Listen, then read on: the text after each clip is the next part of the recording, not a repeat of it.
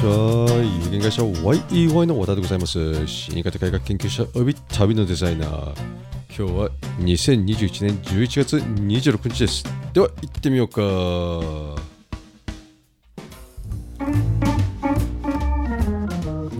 はいこんにちは。葬儀早々ビジネスポッドキャストエピソード22ソフトのライフサイクルというお話でございます。こんにちは。今のところ日本でたった一人の葬儀早々ビジネスポッドキャスター有限会社 YEY の和田です。死に方改革研究者および旅のデザイナーあの世への旅です。今日は21年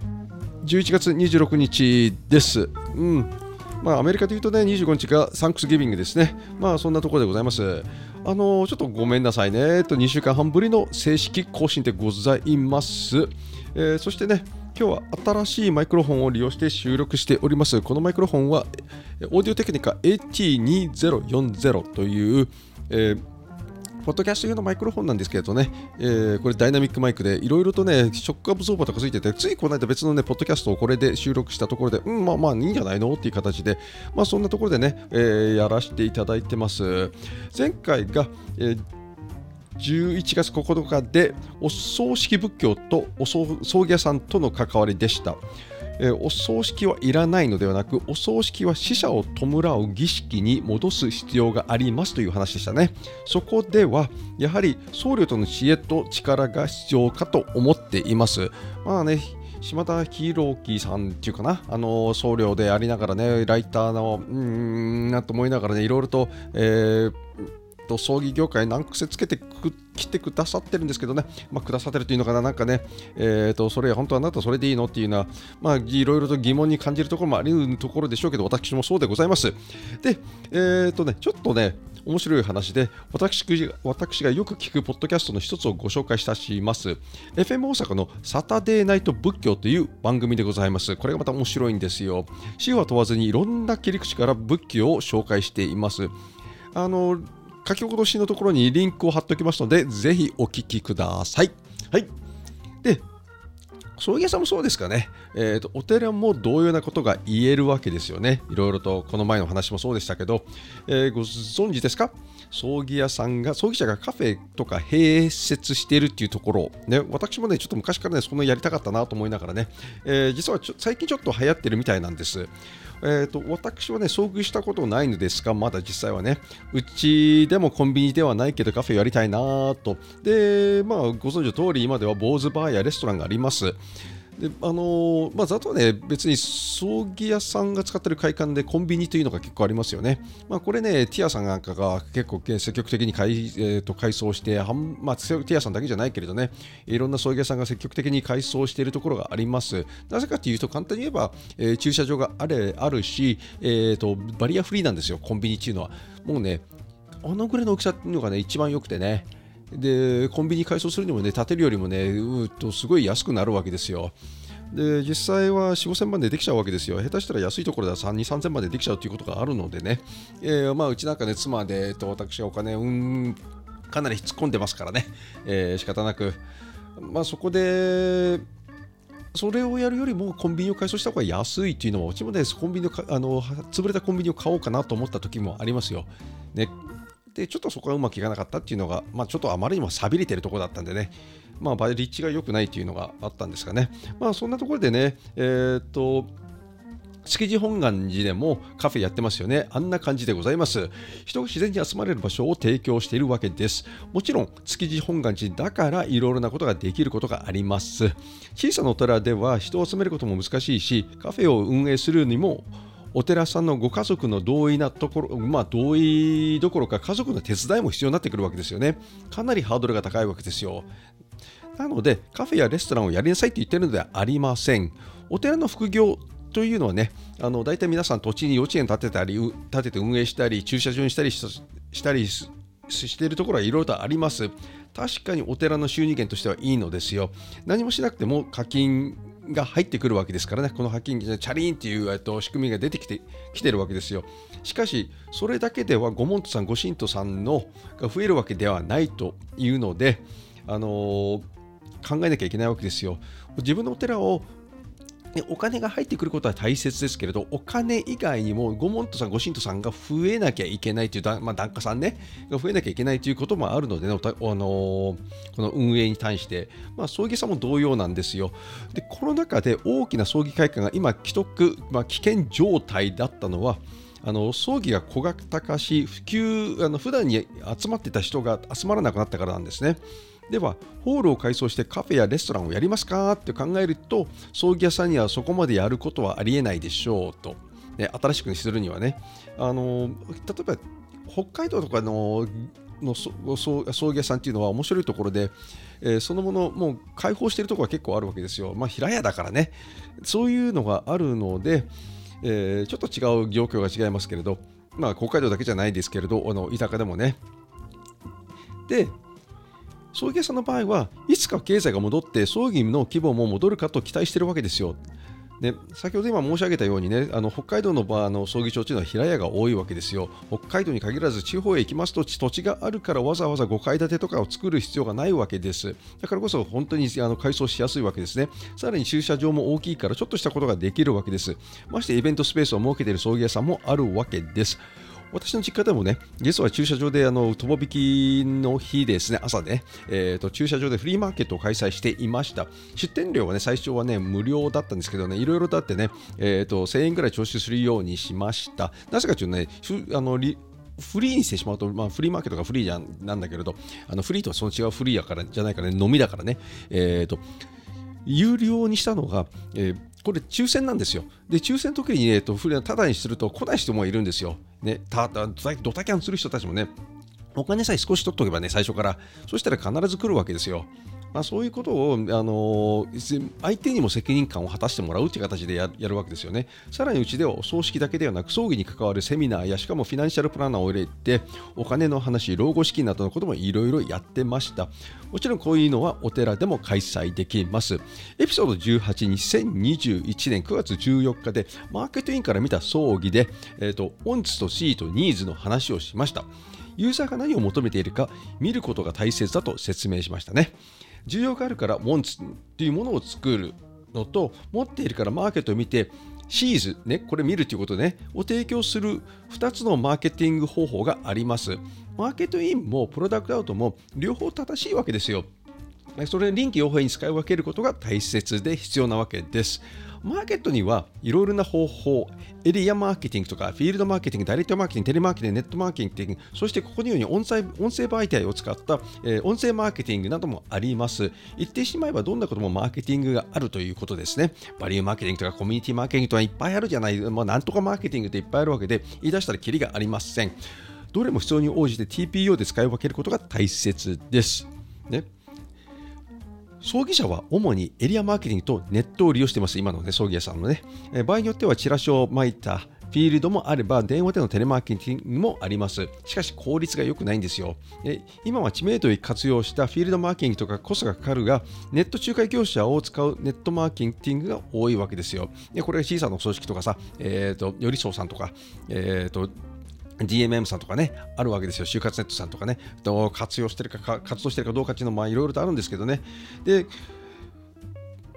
ここでどんなマーケティングにも賞味期限があることを忘れてはならないんですよ。しかし、マーケティング手法は100年前からも同じことをやってるわけですよ。全く変わってないわけですよ。つまり、あの手腕と伝え方だけの違いで、その中身は変わってないということでございます。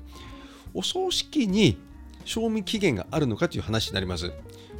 賞味期限中のライフサイクルですね。そこで素朴な疑問が浮かび上がりました。お葬式のライフサイクルは？そしてお寺仏教のライフサイクルは存在するのかということですね。まあ、お寺っていうのは今日本では全部で言うとね、多分7万7千とか8万近くあるはずなんですよ。一つ言えばね、ライフサイクルはチャンネルの太さと数にも依存するわけですよ。で、どういうところにあの入れていくかっていうチャンネルをどう使うかということなわけですよね。で、それがあの良ければいいほど、えー、長持ちするわけですよ。ね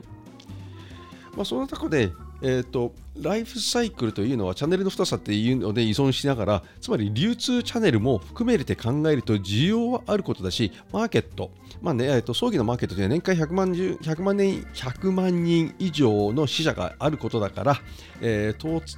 突然ライフサイクルの終焉が訪れることはないわけですね。毎年ね、130, 万人ぐらい亡くなってて、今後どんどんどんどん亡くなるだろうと。ただね、去年だけはね、えっと、落ちたんですよ、死亡あの死亡数が。えー、まあ、去年と今年もそうなんですけれどね、まあ、皆さんコロナですごい気をつけて手を洗うことになってインフルエンザの超過死亡なんてもなかったわけですよほとんどね、まあ、そんなことによってえーとあのマーケットは存在してます。で、どんどんどんどん高齢化社会になってくるところでも、まあね、えー、と2035年とかに40年にやる160万人ぐらいの死者が出るだろうと言われているところでございます。では、お寺はどうなのかということですね。実は今の時代はお寺が潰れる、廃寺になる方が葬儀社が廃業するよりも簡単であることを認識してもらもらってもらっていただきたいですね。なぜならば前回のエピソードで語ったようにお葬式仏教と言われてしまっているからです。お寺さんは宗派があるからこそ選ばれても対応できないことが多いわけですよ。葬儀者は資金さえつなぐことができれば存続できるわけですね。つまり式場つまり最上さえあれば資産がない、ね、でその、まあ、最上値の一番でかい資産ですよね、えー、都内は最長も霊柩車も必要としないしあの祭壇はあの花屋さんに、あの祭壇の花をね花屋さんに任すことができるわけですよ。つまり下手したら葬儀屋さん自身もブローカーなわけですよね。お寺は本堂やお墓があったり箱が必要なわけですから崩せない資産が多いわけですよ。これでこれがね、えー、人が集まらないとちょっと厳しい厳しくなってくるわけですね。ではお葬式のライフサイクルは何かと人生のライフサイクルに関して検索が検索があるけれど、えー、お葬式儀式のライフサイクルについては一切情報がないんですよ。それをどう皆さんに知ってもらおうかという話でございます。実際ね、儀式のライフサイクルは本来なら存在せねばならないわけですよ。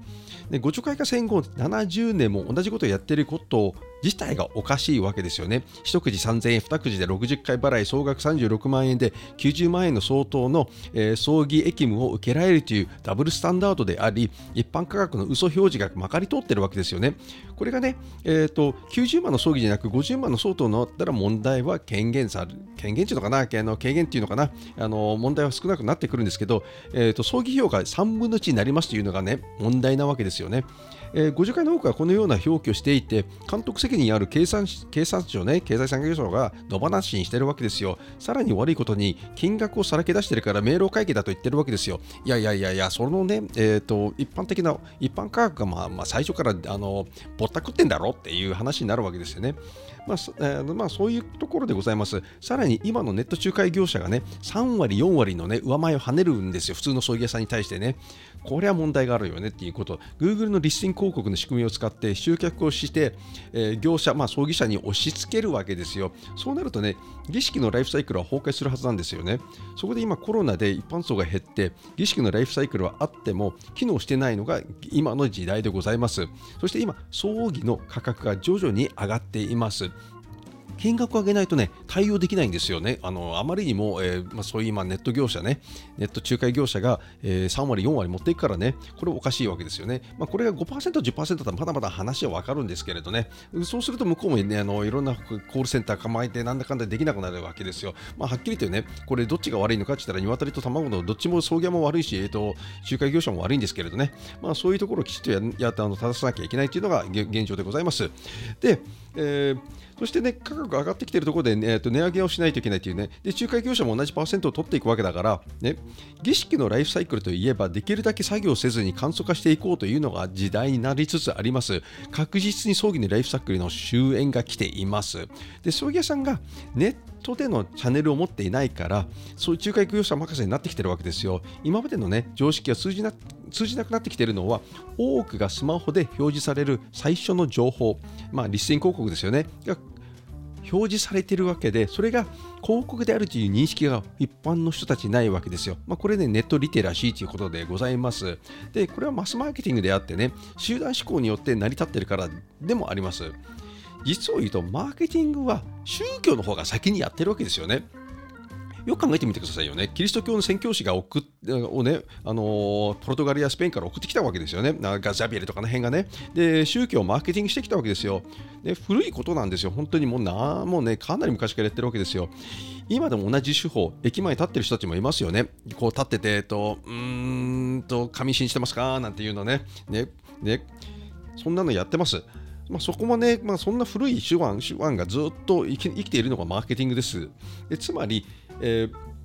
儀式のライフサイクルは本来存在しないということですが、まあ、ちょっとね、先ほどとお伝えしたことと矛盾していますけれど、今は普通の儀式を簡素化することで今までのやり方が終焉、エンド・オフ・ライフを迎えていたわけです。お寺と葬儀が似ているところは、物を売っているのではないんですね。ハードではソフト、ソフトっていうのはエキムですね。エキムを売っていることです。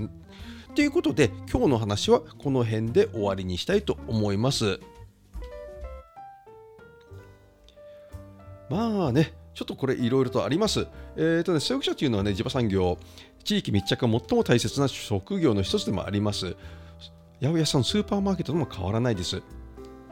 葬儀社の社員一人一人が会社の広告塔です。人材は宝です。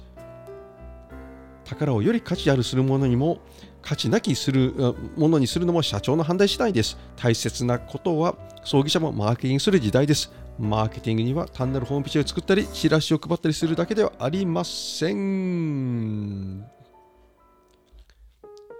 まあ、そんなところでね、えーと、いろいろなね、えーと、マーケティングにはね、いろいろな SNS を使うことも大切なわけですよ。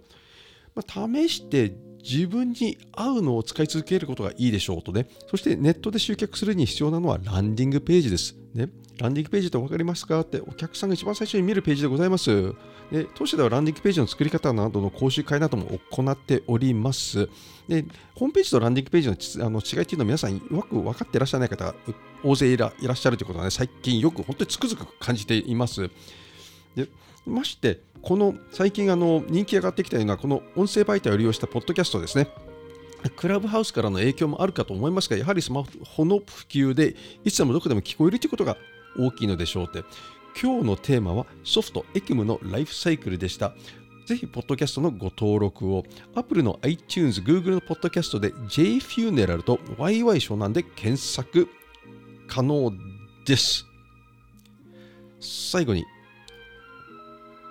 少し私の本の宣伝を、死神と呼ばれた本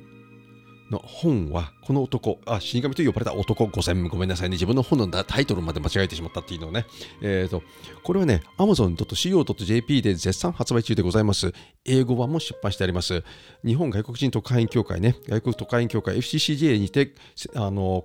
9月29日に本の発表を行いました。緊急事態宣言中、約50名の方々がお集まりいただき、さらにネットからも見ていただいた方も大勢おりました。えー、まあ、会期につきましてはね、FCCJ 公式 YouTube チャンネルで配信されてますので、ぜひご覧くださいませ。サムネイルでね、あの死に方改革と旅のデザイナーというのが表示されています。